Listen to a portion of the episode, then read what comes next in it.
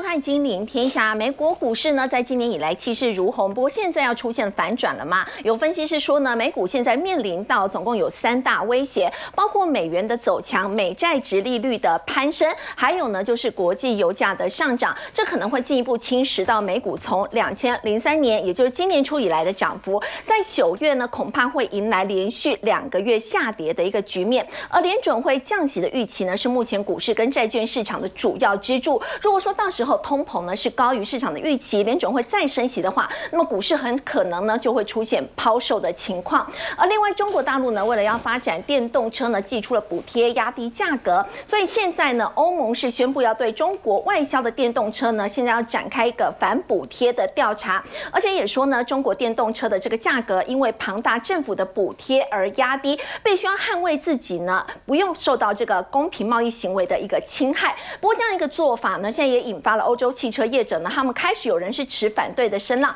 很可能呢，因为认为这样的一个做法会招来中国大陆的一个报复，所以呢，在整个电动车展业呢，接下来会怎么发展呢？我们在今天节目现场为您邀请到《金周刊》顾问林宏文，大家好，财经专家尤廷浩，来晚安，资深分析师谢晨燕，所以好，大家好，资深分析师王兆力，大家好。好，我们先请教廷浩，我们看到美国公布了最新的这个 CPI 哦，跟去年比的话呢，是上升了百分之三点七，这是比市场预期的要高一点点。但如果说我们从月增率来看的话，似乎这个上升的速度就非常的快，所以可以说这个通膨还是很顽固嘛。没错，呃，我们基本上啊，从同比角度来看，其实已经连续两个月上行了。六月份的同比角度比五月份高，而我们看到整体七八月啊，也在一个显著的上行区间。我们真正要值得观察、留意的方向啊，其实是属于月增率的部分，因为即便我们观察到六月份、七月份啊，月增率还在增加，但顶多也是零点二 percent 左右的速度在增长。但这一次所公布出来的 CPI 的月增率是高达零点六 percent，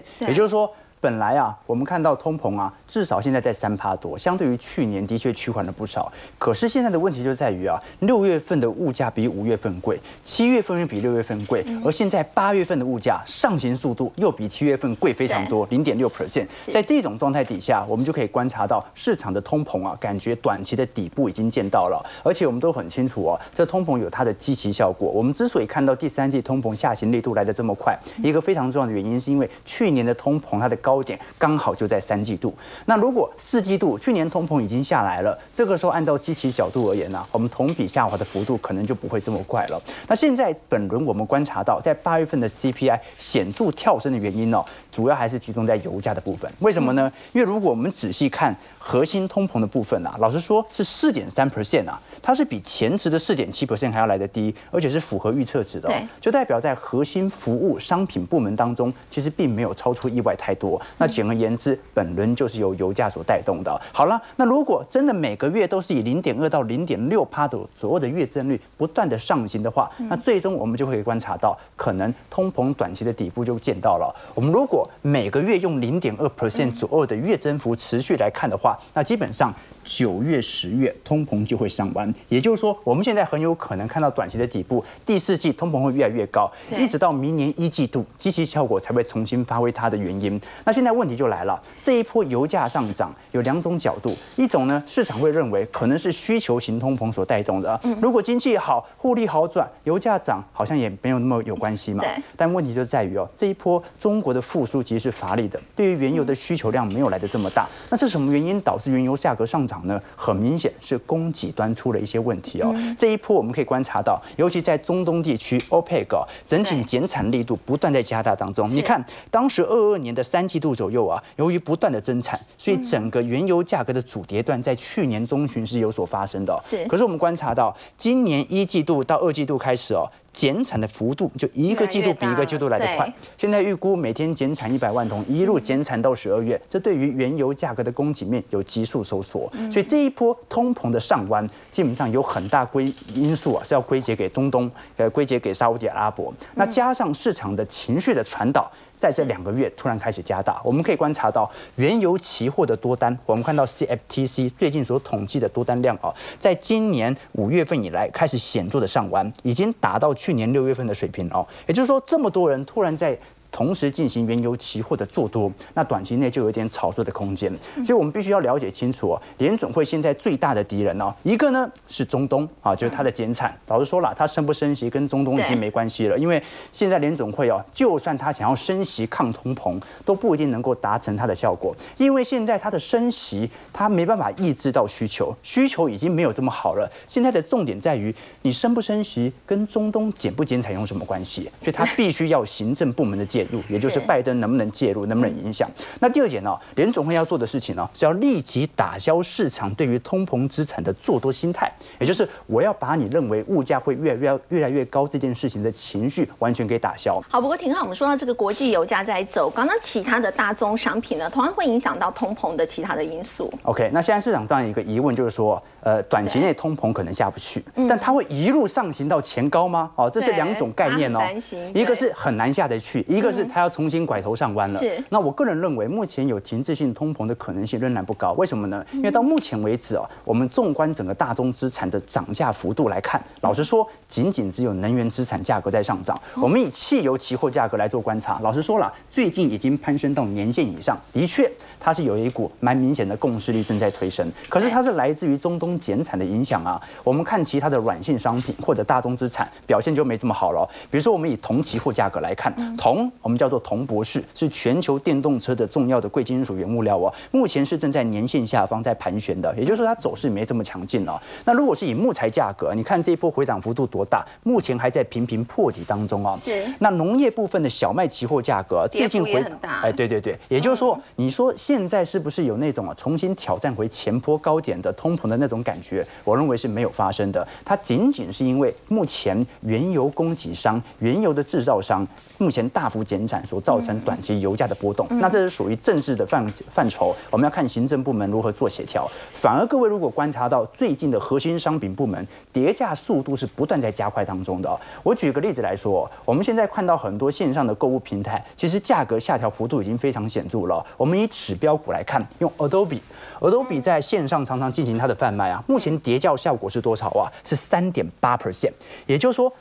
人家是通膨哦，我们现在看总通膨哦，还有大概这个三趴多左右嘛，这个是相对于去年还有多三趴的增长。那额头比的部分哦，是直接相对于去年叠价跌了三个 percent。如果我们纵观整个电脑三 C 产品而言的话，电脑叠价幅度大概是一成四左右。那如果是普通三 C 产品，叠价幅度大概是一成。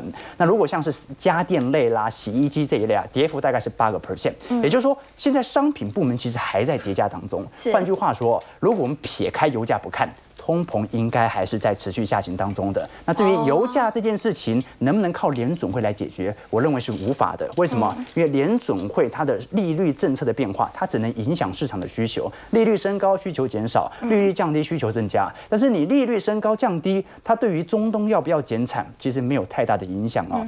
中东有它自己的政治上的考量，我们要看一下到时候行政部门的介入了。所以美国的部分就相对比较单纯嘛，感觉这一波就感觉通膨又上来了，完全就是因为国际油价走升的一个推动。不过在欧洲呢，感觉他们现在是比较陷入两难的情况，一方面他们的通膨真的是居高不下，另一方面呢经济又在恶化当中，所以到底呢接下来这个利率决策就非常重要。所以欧洲央行面临的难关，甚至比联准会还来得大。为什么呢？因为至少我们可以观察到，联总会你说虽然现在。通膨有一点救而复燃的感觉哦，但它至少已经达成了阶段性的任务，也就是目前联总会的联邦基准利率啊，是比通膨还要高了接近两个 percent 啊。目前我们可以观察到，呃，联总会的基准利率大概在五点五 percent，你放到银行利息就能够拿这么多，那通膨三趴多，你自然而然就能够跑赢通膨了。对，可是到目前为止，欧元区的通膨率啊，还在介在四趴到五趴左右，而欧元区的基准利率目前是四点二五 percent。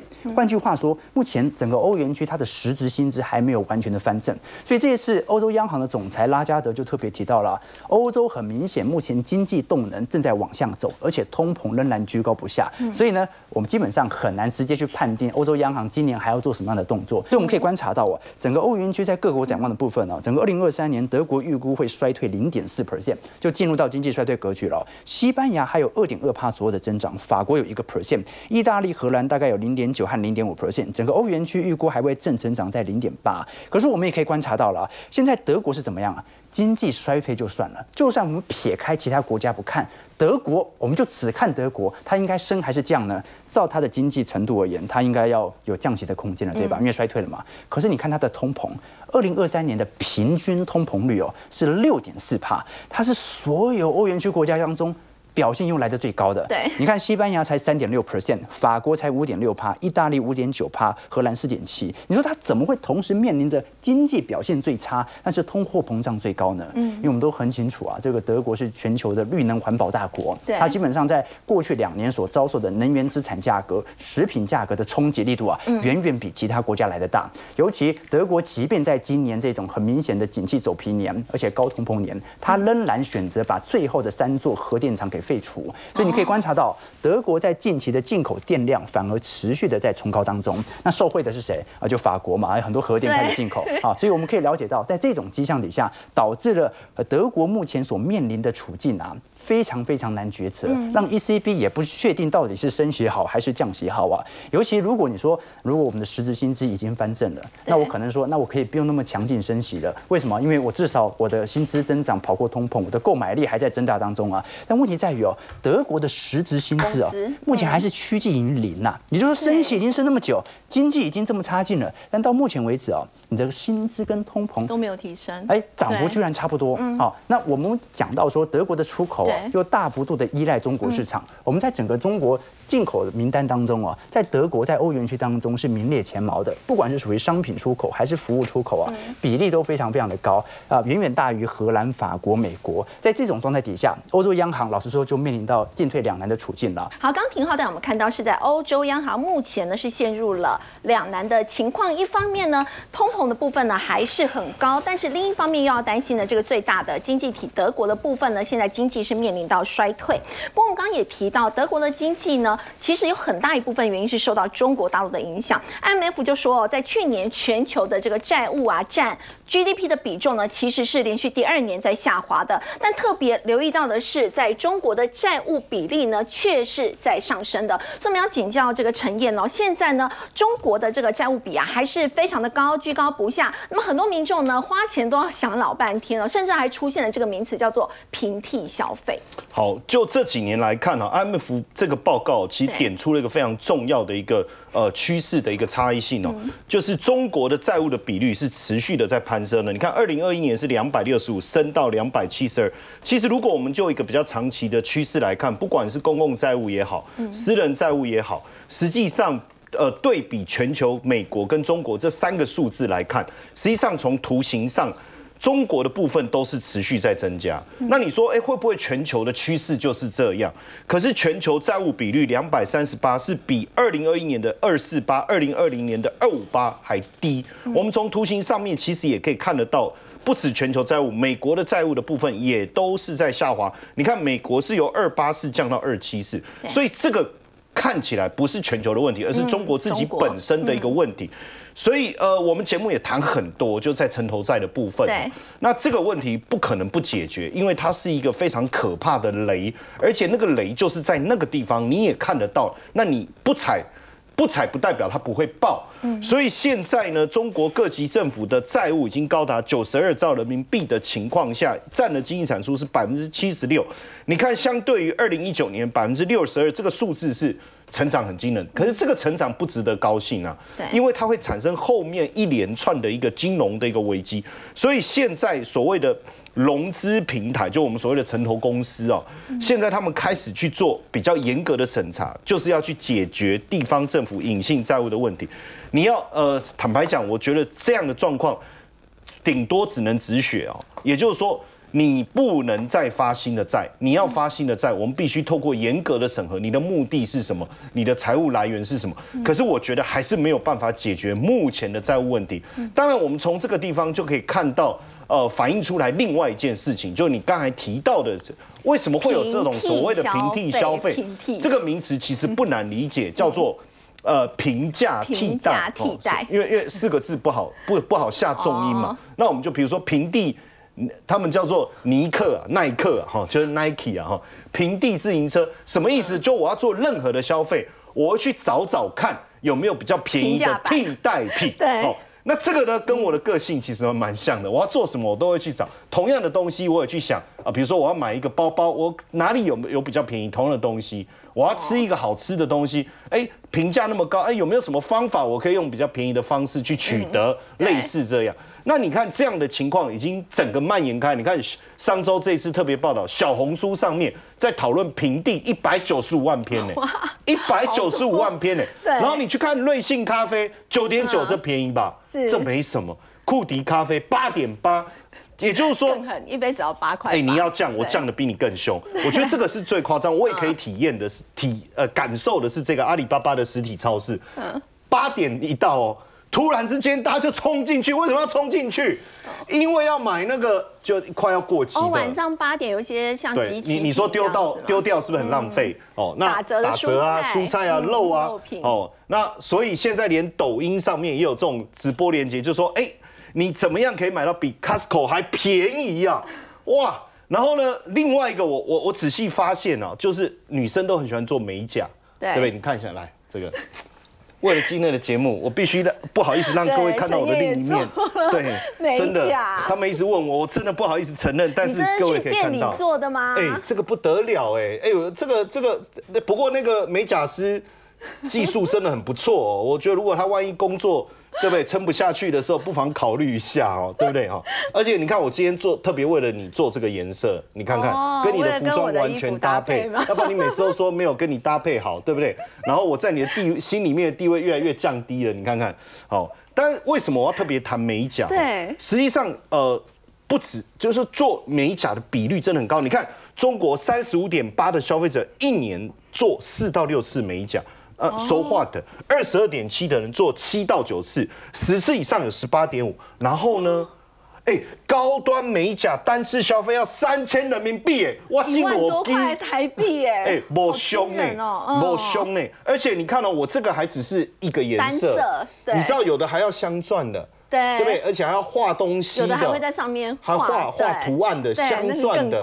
哎，我所以你看哦，为什么很多女孩子做了美甲以后说不敢洗头啊？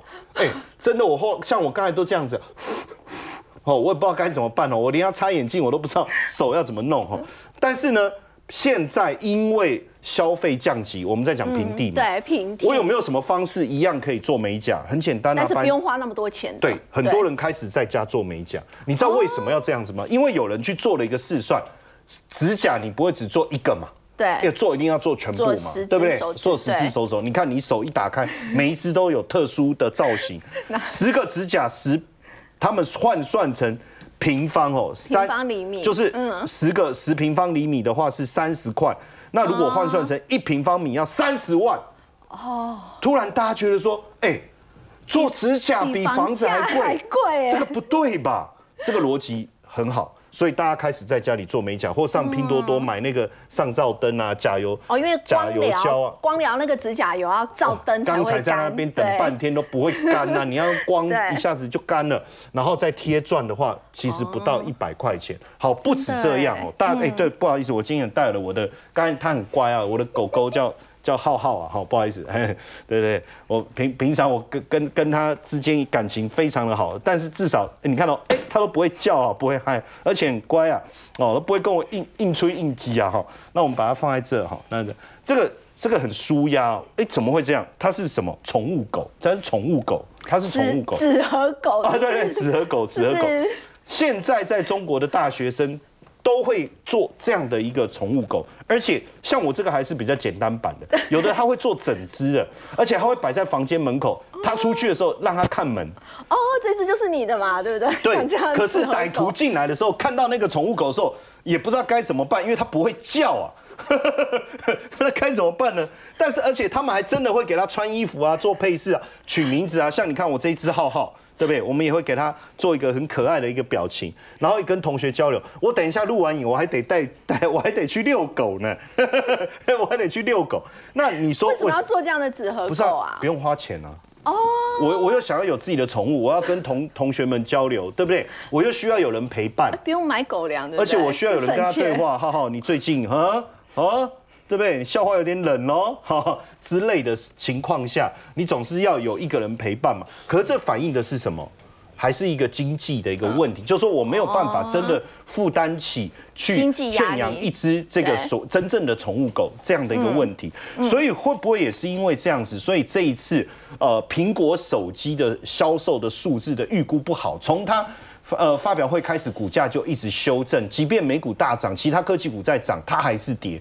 当然不过这里刚刚讲到平替，但是他们在最近很夯卖的很好的华为手机，它价格也不便宜耶。对，但是我们得先去思考一件事情，就是 iPhone 十五过去在中国的销售数字真的很好。是那这一次这个外资的报告当中，确实也还是提到了。中国面临经济不确定性，所以手机的数字销售的预估的一个下滑，禁止政府单位、国有企业使用用 iPhone。可是呢，这中间的影响大概只有五十万部，我觉得真正影响应该还是华为的 Mate 六十哦。但是你你要去想哦，你刚才提到的这个平替哦，那是华为卖的很便宜吗？不然为什么它可以取代华呃苹果的手机？可是实际上目前官方的定价 Mate 六十的系列哦。实际上哦，你能够快速拿到的可能性很低，基本上你排队，甚至你在很多第三方的管道都要加价，而且加价以后我们发加价才买得到。对，而且加价以后，我们以这个 Mate 六十 Pro 十二 G 呃这个 GB Plus 五一二512 GB 的这一个哈、嗯黑黑色的这个对九千两百人民币哈，你看四万多对不对？iPhone 十五 Pro 两百五十六 GB 是多少？八九九九。那没有比较便宜啊没有比较4万块就可以买便宜啊，没有比较便宜。现在这个季节确实是手机招工。因为我们之前不是常在讲富士康，它不是还还到交流道吗？啊，呃，返工费啊什么。是可是这一次很有趣哦，苹果跟华为对不对？对你知道吗？华为每小时工资是二十六，给出来就是你要做华为手机，嗯可是苹果是二十一，这什么意思？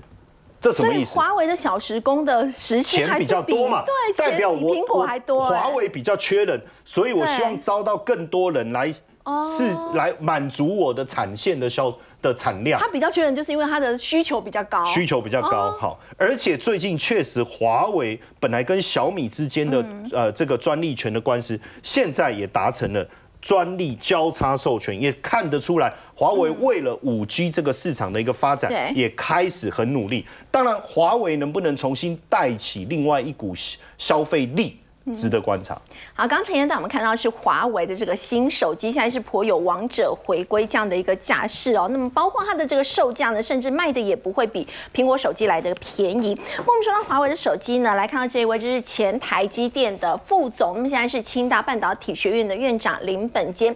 他在这次也特别提到，就是说这个华为最新的手机，它目前的这个良率呢，预估已经从原本的十五趴提升到百分之五十了。不过要请教文哥哦，五十趴的话，感觉上还是要有待加强嘛。是是，我想哦，这个林本坚来评这件事嗯情，我想是蛮有意思的啦哈。因为为什么？因为中兴做这个呃这个手机晶片哈的人就是梁孟松嘛，那就是以前的台积的研发六骑士嘛哦是。那林本坚也是哈，所以他们以前共事过哦。是所以林本坚在讲这件事情的时候，当然大家会很仔细的听。哦、嗯那他他的意思当然就是说，他已经把它呃从十五趴提升到五十趴了哈。嗯。那那当然五十趴其实是用 DUV 的机台去做的，是用比较旧的机台旧去把它的不是 game 用出来的。对，所以所以它的这个良率、它的成本，好、应该都没有那么好，因为是过去台积电也曾经做过这个，好、那但是后来台积电当然是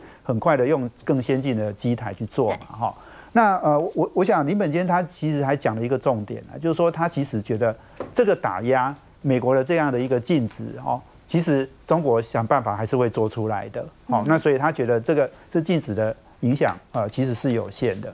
那另外我，我其实我帮大家找出哦，这个中国一个很著名的经济学家叫吴敬琏哦，那他曾经就讲过一一一次哈、就是讲到就是说，中国如果呢不惜一切代价去发展这个呃芯片片产业那个，嗯那他觉得哈、这个这个会是呃非常危险，危险的嗯哦。那那我为什么把这段话拿出来讲？因为这不是他最近讲的，这也是几年前讲的，但是非常符合现在的情况。刚刚我们在讲，就是说，呃，华为这个中心的晶片呢，它事实上它是不会赚钱的。嗯，好，以现在的良率，好，那但是呢，它做的其实是是一个商业产品诶，手机是绝对是很商业的产品，它不可能为了好说哦，我要宣称我有制做出来的能力，所以我用赔钱，一直赔钱，好去去支撑好这样的一个梦，好，那就是说吴敬琏先生他在讲这句话，其实就是很，我觉得是是非常符合我们现在的情况，哈，就是说你不惜一切代价要把它做出来，可是其实它是很危险的，因为它不是军工产品啊，它是消费产品啊，它不是像以前哈，那个吴敬琏先生他就提到，不像以前中国发展两弹一星，好，两弹一星大家可能一不是很清楚，飞弹、核弹跟人造卫星，那这个都是军工产品。那过去中国发展这个两弹一星哈，它当然是不惜一切代价啊，一定要把它发展出来啊。但是现在你做的是商业用的哈，民生用的这些产品，它就必须要赚钱的。你不赚钱，你是做越多是亏亏越多啊。越多。哦，那那所以就是说，你从这个角度来看哦，那你你会看到就是说，哎，有的人有人就说啊，那中芯技术进展好快哦，比联电、比革新都要厉害哦，因为第二级的企业就是他们三家嘛。第一集的那是台积啊，那个 Intel 跟三星嘛，哦，那第二集你这样讲，这样讲好像对，好像其实也不对，好，你没错，他做出七纳米了，可是他不赚钱啊，你你说联电哦跟革新，他们可能也可以用旧的机台哦，这个比较诶没有那么先进的机台去做七纳米，可是这个不赚钱的生意他们不做啊，因为他们也要给股东好的回投资回报嘛，中国不刚刚讲不惜一切嘛，哈，砸钱砸下去。结果呢？哎，就有一堆人呢，是来为了什么？为了这个补贴，然后就来搞搞了一堆计划，结果就变成烂尾楼啊，然后就变成一堆可能都不是那么优秀的人才，可能乱七八糟的人马就进来做了，结果劣劣币驱逐良币啊，把那个好的人才，好的人才就看不出来，好像是只有很少数的一些公司，大部分都变烂尾楼。哦，所以这个我我觉得你如果现在来用吴敬琏先生来的说法哈来看这个呃。华为跟中兴哈，这个五 G 手机，我觉得这个是很符合现在呃这个情况的。嗯。好，不过再请教洪文哥哦，在半导体，在过去大家说有摩尔定律嘛，不过现在摩尔定律似乎已经是走向了这个极限。我觉得在这个时间点呢，其实台积电董事长刘德英他有特别在半导体展演讲的时候就说到了细光子技术的进度。那么也因为他提到了细光子，就引发了这个大家的一个讨论。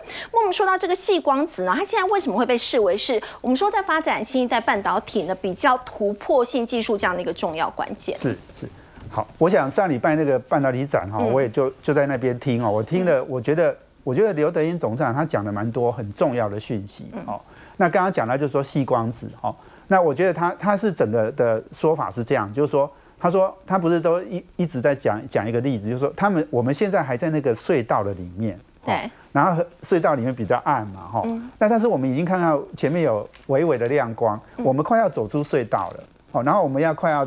重见光明了哈，那我觉得他在讲这个东西，当然有呃，我觉得有两个意思啦。一个当然就是说，我们现在景气还是没有那么好，对，所以我我们可能还在景气的呃这个呃我们说库存啊，然后还在还在销库存消库存好的过程。哦，那这个但是呢，我们快看到景气要复苏了，好，因为那个亮光快出现了。对。那第二个，我觉得其实更重要的是他在讲哈，就是说 AI 带来的冲击跟影响。好，那过去就是说我们在隧道里面哈，我们一直在讲那个摩尔定律嘛。摩尔定律就是你要一直把那个萎缩，哈，把那个 IC 的那个线线宽一直萎缩。对。那萎缩萎缩，其实萎缩到其实已经三纳米、两纳米，哈，这个已经已经是有一点辛苦了，哈，要推也推不太下去了。是。但是呢，他在讲哦，你当当你到了隧道口之后，当你 AI 带来了很多的机会的时候哦。我们要想办法去解决 AI 带来的很多的挑战，所以我们就要想去想什么？CoWAS 啊，有封装，我们要去想办法去把它哦做出来。我们要把它做 3D IC 啊，哈，所以你看他讲那个细光子，就是说过去我们不是讲基底电路，现在是基底光路。那因为光的传输速度非常快，哦，那你你如果能够把光的这些特性哈放到你的这个 IC 的一些新的创新的部分。那你你的机会就更增加喽。嗯，那我我我一直在讲，就是说台湾做以前做光电的都很惨，你知道吗？台湾做面板、做 LED、做太阳能的，哎，都很惨哎，那个那个获利都很不好。哈，那可是你现在如果说半导体也要把光电的人才技术把它把把它纳进来，哎，那这个就有帮助了哈，这个对这些人才的发展就有机会。所以 AI 发展是因为有半导体的技术才可以实现。所以你如果去看 AI 哈，AI 跟半导体的发展其实是息息关相关。我们我们看那个以前 IBM 不是有一个深蓝，对，深蓝技术，然后这个下下那个西洋棋就赢过那个人类的那个冠军嘛。那时候的那个深蓝的超级电脑，它靠的就是零点一三微米，那个已经大概二十年前了。对，那。深度神经网络的那个初始图像的辨识，哈，是到四十五纳米。嗯，好，那 AlphaGo 呢是二十八纳米。二十八。现在的 ChatGPT 哈，已经五纳米跟四纳米。四纳米，对。对，所以就是说 AI 的技术的发展，其实跟半导体也是息息相关的。只是现在再走下去哦，还要有把细光子，还要把封装哦等等的这些技术都整合进来。所以我们走到隧道出口，我们看到光明，这个诶，这个未来的前景是非常明亮的。好，洪哥带我们看到，因为有 AI 的关系，未来半导体的发展呢是充满更多的这个可能性。好，不过我们说到台积电的部分呢，现在除了要发展细光子之外呢，他们也砸了将近是一亿美元。那么现在来认购安某的这个股票，我们看到呢，安某首次的这个 IPO 是写下今年最大 IPO 的记录。那么预定呢，从十四号开始呢，就可以在纳斯达克呢开始来交易了。我们要请教赵丽哦，那么以这个部分来看的话，如果说这个安某挂牌的话，台湾有相关的这个概念股可以做留意吗？对，没错。我想安某的部分呢，其实现在挂牌，当然多空看法还是非常的一个分歧了哈。那看多的人最主要是因为第一个，它的大股东的部分哦，其实你可以看到 NVIDIA、台积电、Samsung 这个不够大吗？这个都很大，就是。这些名名字叫出来哦，大家都觉得这档股票应该挂完牌之后应该会飙吧？这么这么，第二个来讲的话，就是说，因为新挂牌的时候，其实筹码相对上来讲比较安定，嗯，大家会觉得有蜜月行情，就像台股一样啊，你一挂牌，基本上来讲就是往上涨的机会大嘛。对，所以大家认为，就是有一部分人认为是这样子，可是重点来了，它还是有负面的消息，为什么？第一个来讲的话，其实你假如说就它的基本面来看的话，其实安谋的部分哦，其实它最主要还是在手机 GPU 的 CPU 的一个部分，哦，它的一个 IP。那它手机的部分来讲，大家也知道，现在手机真的不是太好了。对。那它的市占率有多高？你知道吗？大概九十九趴。你不管是苹果的手机啦，或者 Samsung 的手机，你要用到设计的部分，很多都是要用。你观察一下，我是个人觉得有可能没有这么的一个乐观呐。哦。因为本益比的关系啦。好，那。当然，你可以看到，其实像今天收盘的 NVIDIA 啦、AMD 啦，其实这些的股票也涨。那这两天呢，台湾的 IC 设计，比如说 IP 的股票也涨。为什么？因为大家都觉得好像会是比较正面的，所以资金就先进去了。那万一今天 ARM 的股价真的没有大涨的话，那相对上来讲就会有压力哦。好，那我们来看一下这些 IP 的股票，四星算相对上来讲这一阵子比较强的，股价是再创历史的新高。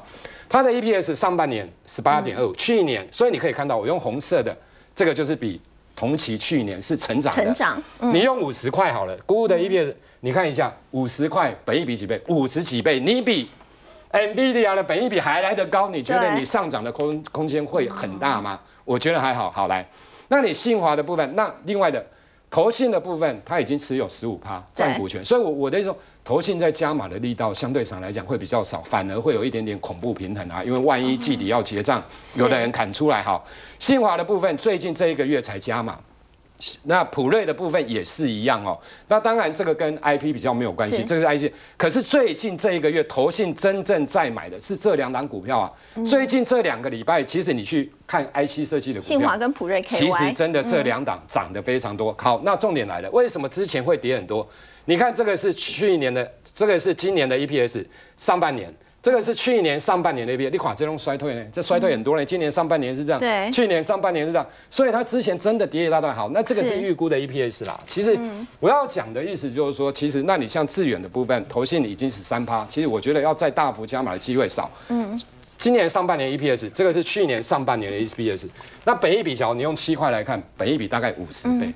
我的意思说，其实很多的 IC 设计这个地方来讲，确实本益比比较高的状况之下，因为你跟 NVIDIA 来做比较，你就会发现确实有些是比较高了。所以你反而要转向一些本益比比较低、投信一样有机会来季底做账的一些个类股。对，赵丽刚刚有提到嘛，在季底的时候，这个投信有可能要开始结账了。那么，所以要请教赵力哦，有哪一些股票有可能就会面临到投信季底结账的一个卖压？那么有哪些股票是可以续保？对，没错。我想，假如持股比重相对上来讲，投信真的比较高的，已经买了四五个月、六七个月这种持续买，然后最近开始在卖的股票。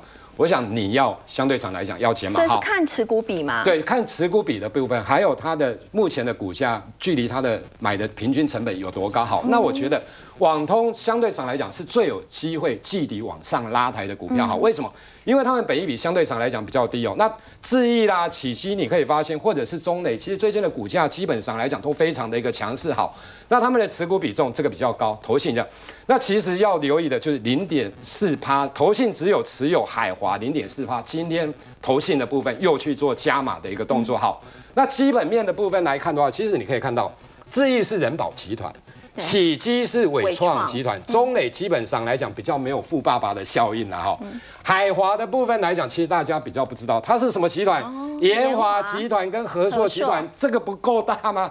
这个其实非常的大好。那你看一下去年上半年 EPS，其实为什么最近网通会涨？你可以看到这个是今年上半年，其实都是成长的，跟去年比都是成对，都是成长的，你知道吗？好，那你看一下。这个成长更多，这个从去年上半年零年到这个大概成长七八倍，对，好，那你看一下海华的部分哦，其实它有延延华跟和硕大概持有四十三趴哦，那今年 EPS 来讲有机会挑战三块钱，也跟英飞凌啊、福尔摩尔斯维电子来进行所谓的一个合作的部分，所以我觉得其实这种股票相对比较有机会的。那你看一下，你比如说像海华好了，你有没有发现投信真的都在买？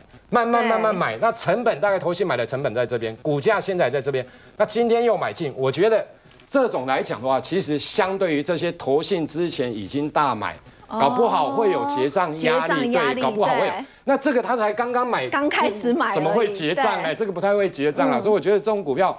太位过高了，其实其他的大概都过了这边的高点，所以我觉得是蛮有机会的。好，刚刚赵丽带我们看到，马上这个九月底哦，在这个选股的一个部分呢，可以特别来留意呢，那么投信操作的一个情况。我们先休息一下，稍后来关注的是很多人非常喜欢买的这个高股息的 ETF，在下个礼拜呢有五档是会相继的除息的，到底要怎么样去操作，可以既赚到股息，又可以一方面赚到价差呢？先休息一下，稍后了解。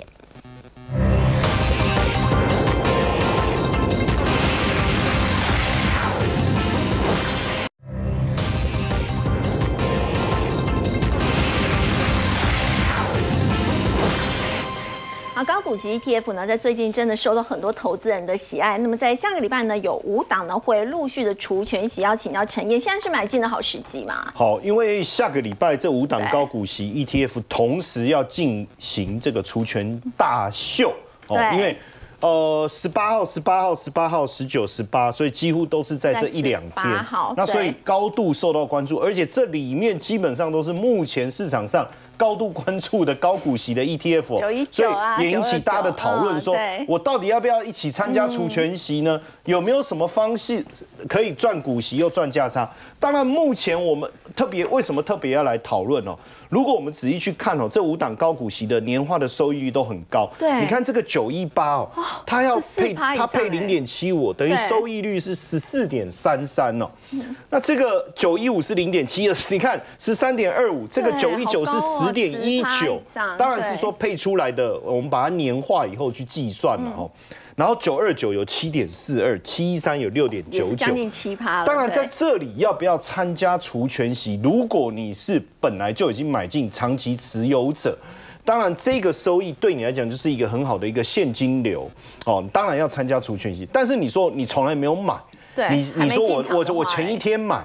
那你也得等它一样，它跟股票一样，你也得等它填全息，你才真正赚到息嘛。然后填完全息以后，它继续涨，你才能赚到价差嘛。对。所以基本上来讲，我倒是觉得说，如果你手上目前空手没有持有任何一档高股息 ETF 的人，你等它除完全息，你的位阶比较低，它涨上去的时候，你可以享受到下一季的。配息哦，这个时候你就赚到。先不要拿到对，那他在除假设他真的除全息，你是不是已经赚到价差了？对。好，那之后因为他现在配息的速度很快嘛，你看要么就月配，要么就季配，所以基本上你很快，它不像过去这种年配的概念啊。我虽然已经这个已经除全息，我赚到价差了，可问题是我要等它下一次的配息，那等到明年，这中间会不会有什么变化，很难掌握。可是以现在的高股息的 ETF 来讲，即便是不是季配的月配啊。所以很快的，你就能够想到享受到这个股息。所以我的建议是说，你本来就有的，你就不用这时候刻意在除权息之前加码，你可以在除权息之后再做下一次布局的加码。那如果是空手的，你一样等到除完全息，你再来买进，你的子利率其实就可以锁住，非常的漂亮。那当然，这五档有没有什么差异性哦？我们也来看一下，因为当然，呃，现在大非常流行高股息 ETF，我们节目也也谈了非常的多。当然，也因为这样子，我们比较有机会去接触到，原来台湾有非常多的股票，它能够长期稳定的配出非常好的息哦。是。当然，这这五个我大概分成呃呃三个族群然后，第一个族群就是跟 AI 连接度比较高的，也就是说它本身投。像广达啦、伟创。啦，你看像这个大华优利，这个就零零九一八，你看它广达就持有八点六三哦，然后呢，你看这个九一五广达的部分持有十三点三二哦，那虽然这个九一九广达是第二哦，联电是比较高，但这样看起来应该还是算这个 AI AI 概念股成分比较比较重，这也是这一这一次里面相对来讲。这一次喜表现比较好的，嗯，所以如果你还是比较呃希望能够参与到未来 AI 行情的话，那我觉得这几档你可以特别，因为它未来的这个价差的这个爆发力可能还是比较大一点。不过陈燕，大家都担心 AI 在最近股价波动会比较大。对，那当然这个有舍有得嘛，就是它波动可能会比较大，但是未来的。呃，价差的空间可能还是会有哦，这是其中一个。但另外一个就是说，哦，我就是很单纯，我想要产享受，因为台湾高科技产业的息是好的，那我不一定一定要 AI 的话，那像九二九就是，因为你看它的成分股里面，真正呃以大家仰赖的这些 AI 股，它看起来好像前几大都没有，而且。即便是第一大的系创，它的持股比重也才三点六三哦。但另外一个就是说，我没有，我是很单纯的，我就是想要领比较高息，嗯，但是我不希望说跟着市场的这种趋势波动一直来来去去的，那你就可以参考这个，因为它这一次的息来讲也是不错。对，那你注特别注意一下，它传统产业比较多，你看像统一哦，或者像电信类的台湾大哥大、远传，还有包括金融的也有，对，哦也有。那所以基本上，我觉得高股息的 ETF 确实是台湾现在现在投资人的一个呃特别喜好，也是一个很好的投资趋势。当然你在选择上也没有说谁特别好或谁特别不好，你还是要去思考你自己的喜好了。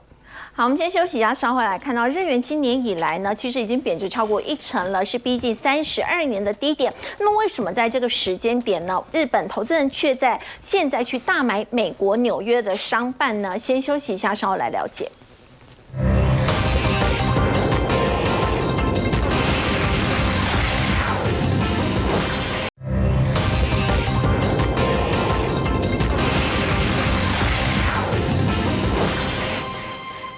年以来已经贬值超过了一成了，那么是来到三十二年的这个低点。要请教廷浩，那现在日元贬值，在这个时间点，为什么日本的投资人反而跑去买美国纽约的商办呢？不是不划算吗？哎，这很有趣哦。你看这一次日本的房地产开发商深信托啊，他特别啊花了一千亿日元左右啊，买下了纽约中央车站隔壁公园大道的商办的这个百分之四十九点九的股权哦。对。那非常有趣的情况啊，这当时在一九八零年代日元广场协议以后啊，日元也是大幅度升值。那由于日元的购买力上升速度非常快之后啊，当然日本人就到处到全球去搜刮各式各样的资产了，购买力变强了嘛。对。那你现在去到美国来购买商办，美国商办现在真的是在叠价了，哈因为高控制率嘛，就业形态的改革。可是你日元已经贬值幅度这么大了。啊，你的购买力已经被侵蚀这么多了，为什么还有本钱到海外去进行各大商办的收购呢？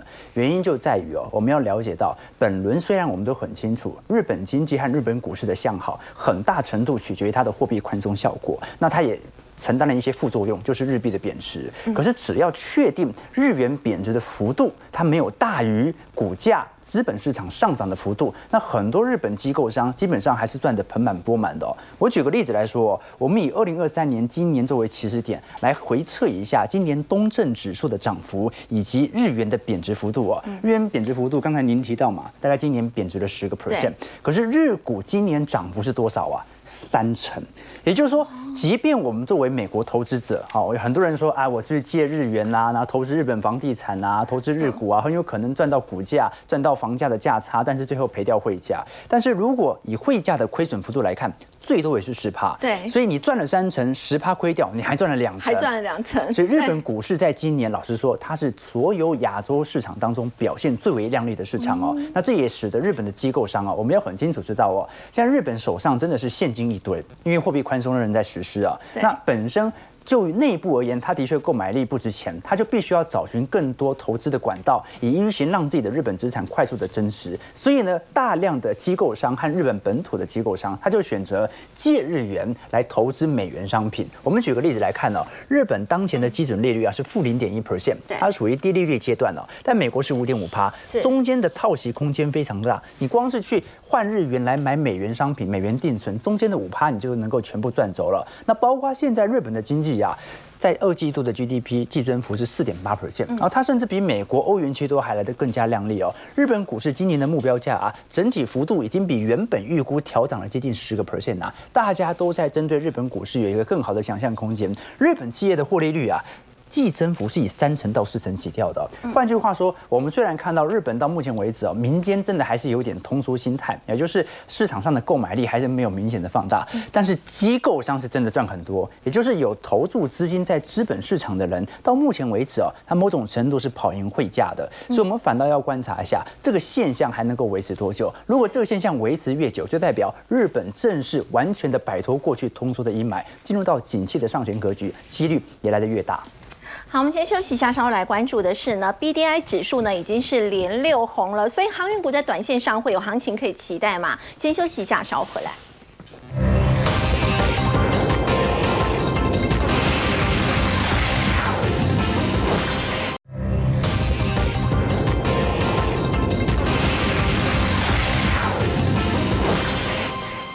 最近投信呢是在大买航运三雄哦，尤其是波罗的海 B D I 指数呢已经是连六红，要请教赵力。那么如此一来，是不是这个航运股在最近是有短线题材可以去期待？对，其实我想航运股的部分已经很少人不太看的了哈。可是你会发现哦，真的最近投信真的一直在买。为什么投信一直买？对它，其实我跟大家报告，其实景气循环股就是这样子啊。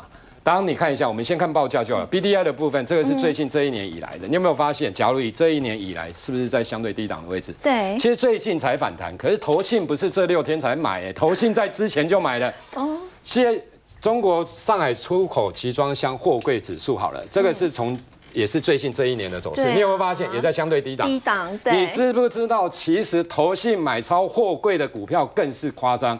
他从七月二十六号，比如说长隆的部分来讲，从七月二十六号到现在，总共买了一万八千多张。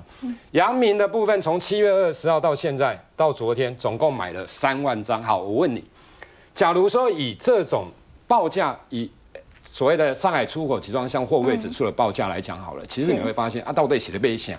例如刚才一到对写的背想，我跟大家报告，景气循环股就像这样，就像记忆体好了。我讲记忆体，你有可能比较了解，因为大家。台湾的投资人对电子业真的比较了解。嗯，记忆体的报价，假如不管是第一轮，不管不管是奈 Flash，只要报价上来的时候，我跟你讲，股价早就从低点搞不好反弹五成了，搞不好反弹八成了，你知道吗？所以你就是用这种概念，所以他在买信念，买什么？比如说货柜的好了，他认为 Christmas 之前就是出货的旺季，对，第四报价就是有机会会反弹嘛。那我现在趁低档的时候，相对上来来买来买，另外一个。目前的股价净值比，之前我跟大家讲过，其实像长隆、杨敏这种，只要接近零点五倍股价，是你买下去，基本上来讲不太会。